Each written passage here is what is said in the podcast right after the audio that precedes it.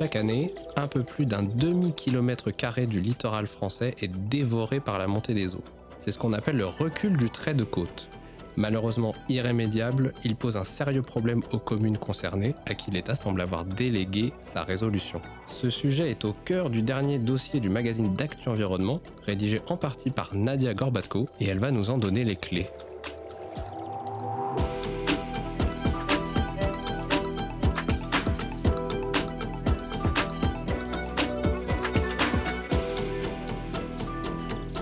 Clés de l'environnement, le podcast d'Actu Environnement. Bonjour Nadia. Bonjour. Alors, à quoi il est dû ce recul du trait de côte? Est-ce que le littoral français est concerné uniformément par le recul du trait de côte? On a tous vu dans, sur les plages des morceaux de blocos euh, tomber dans la mer.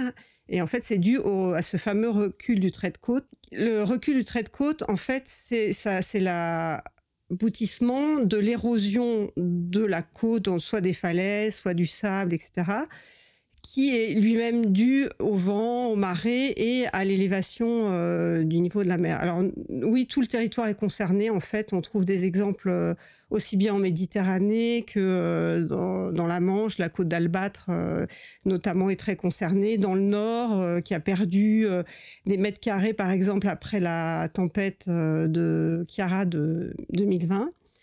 Et euh, souvent, ça arrive après des tempêtes, en fait. Souvent, euh, c'est les, les, les, côtes sont un peu fragilisées et les tempêtes achèvent le travail. Est-ce qu'on a des grands exemples voilà, de, de, de communes euh, littorales qui ont vraiment souffert du recul du trait de côte? Alors, l'exemple le plus connu, en fait, beaucoup de gens ont vu les images, par exemple, de l'immeuble Signal qui a été construit dans les années 70 à 200 ou 250 mètres de la mer et qui, euh, là, euh, se retrouve les pieds dans l'eau sur une dune euh, prête à s'effriter, par exemple, donc en Gironde. donc toute il y a Biscarrosse aussi qui est concerné. sur cette fameuse côte d'Albâtre, il y a la, ville de Haute qui a dû construire des digues à grand renfort de millions. Oui, on a des exemples. Euh, près de Montpellier, il y a la, petite euh, cité balnéaire de Carnon qui a une route menacée et des habitations à terme. Et alors cette, évolution, elle est un peu inexorable, comme on le disait euh, en introduction. Quelle vision on, pourrait en avoir en France de ce recul du trait de côte? Voilà, si on, si on va jusqu'à 2100, par exemple, quand on parle du rapport du GIEC, de l'augmentation de la température, parce que la montée des eaux, on sait qu'il y, a, le facteur du réchauffement climatique aussi dedans. Si on devait donner un pourcentage du littoral français qui serait concerné par la montée des eaux et, le recul du trait de côte?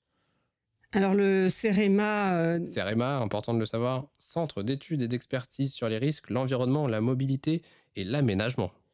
Tout à fait. Donc voilà, le CEREMA a fait une, étude et pour lui, en 2100, il y a à peu près 22% du littoral de la France qui est concerné. Alors, il n'a pas calculé le nombre de communes, mais euh, en faisant euh, des estimations, on arrive à peu près à 200 communes. Alors, c'est pas les 200 communes entières, évidemment, c'est euh, quelques habitations, quelques quartiers qui sont particulièrement euh, vulnérables. Et effectivement, le, réchauffement climatique, avec euh, des tempêtes de plus en plus fortes et l'élévation du niveau de la mer, euh, aggrave le problème on s'achemine vers effectivement une érosion de plus en plus forte. Et comment on évite cette érosion? Parce que j'imagine qu'on ne peut pas agir directement sur la montée des eaux, mais peut-être qu'on peut essayer de, de, limiter les dégâts. Alors il y a à peu près trois sortes de solutions qui peuvent se combiner, évidemment. Donc euh, la solution qui est mise en place depuis euh, une vingtaine d'années par, euh, certaines communes, c'est de construire des digues ou alors les épis. Donc on a tous vu le long de la mer des grands bras de rochers qui s'avancent vers l'eau. Donc ça, ces épis protègent euh, la côte, avec le désavantage que euh, ils déportent le problème ailleurs en fait. Hmm. Donc c'est à, manier avec précaution.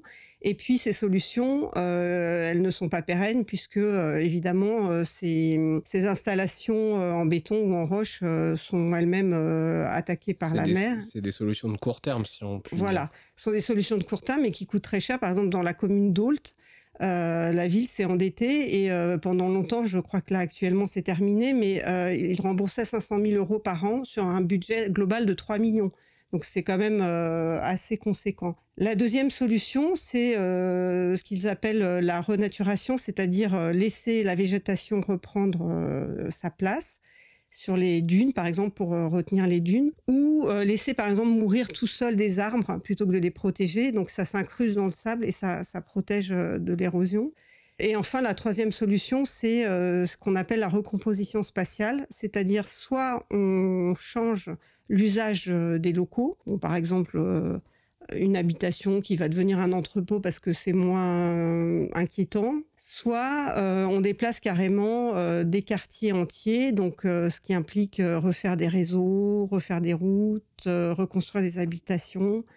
Et là, actuellement, il n'y a pas de commune qui s'est lancée dans ce type de solution. Elles sont en réflexion, en fait ces réflexions, elles sont sur la base de quoi? Quel problème ça pose pour ces communes euh, de penser bah, On imagine bien de déplacer un quartier entier, mais on a besoin de financement. Enfin, elles ont quel outil aujourd'hui à disposition?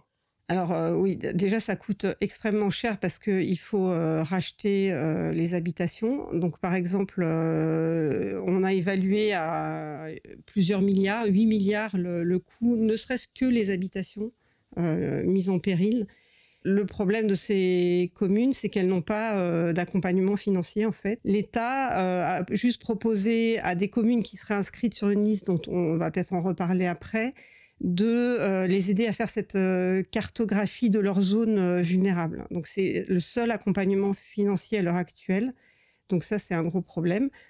Il y a d'autres problèmes qui se posent. La difficulté de devoir reconstruire sur des zones qui peuvent être, euh, par exemple, euh, Natura 2000 ou des sites protégés. Voilà, déjà protégés. Voilà, ou euh, qui s'opposent à la loi littorale, par exemple. Donc là, il y a des dérogations qui ont été prévues par la loi climat et résilience, mais elles ne sont pas suffisantes.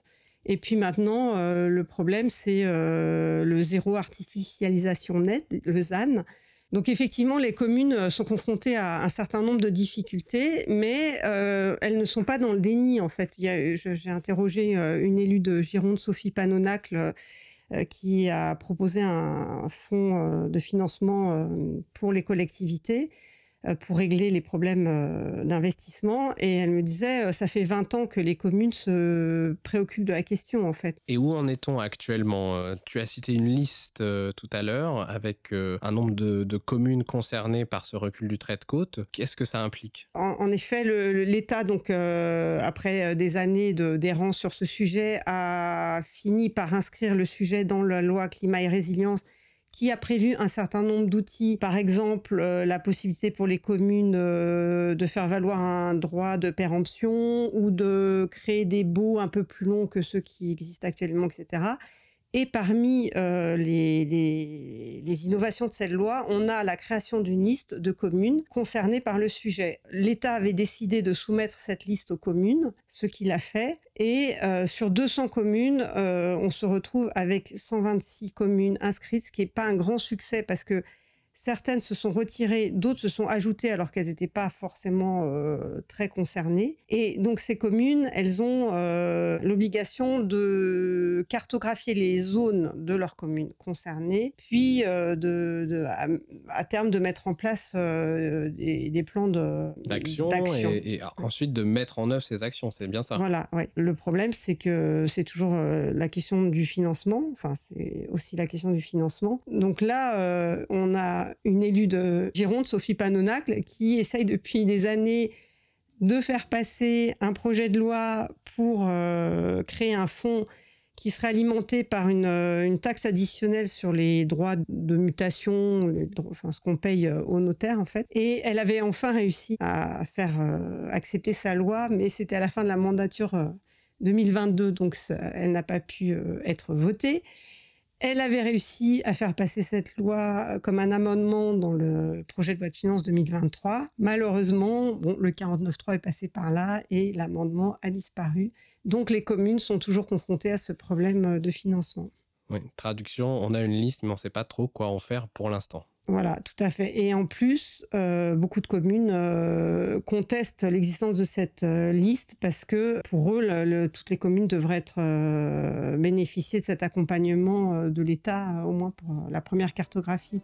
Et pour euh, savoir où tout cela va nous mener dans les prochaines semaines ou mois, eh bien, on vous invite à suivre ce sujet sur le site d'actuenvironnement.com. Merci Nadia pour ce point d'étape. Et quant à moi, je vous remercie de nous avoir écoutés et je vous dis à la prochaine. Mais d'ici là, n'oubliez pas de partager ce podcast et de le commenter sur les réseaux sociaux. Vous pouvez même nous poser des questions avec le hashtag les clés podcast. Et si vous souhaitez vous abonner à toutes nos actualités et recevoir notre magazine, vous pouvez utiliser le code promo les clés podcast sans accent, tout attaché en majuscule.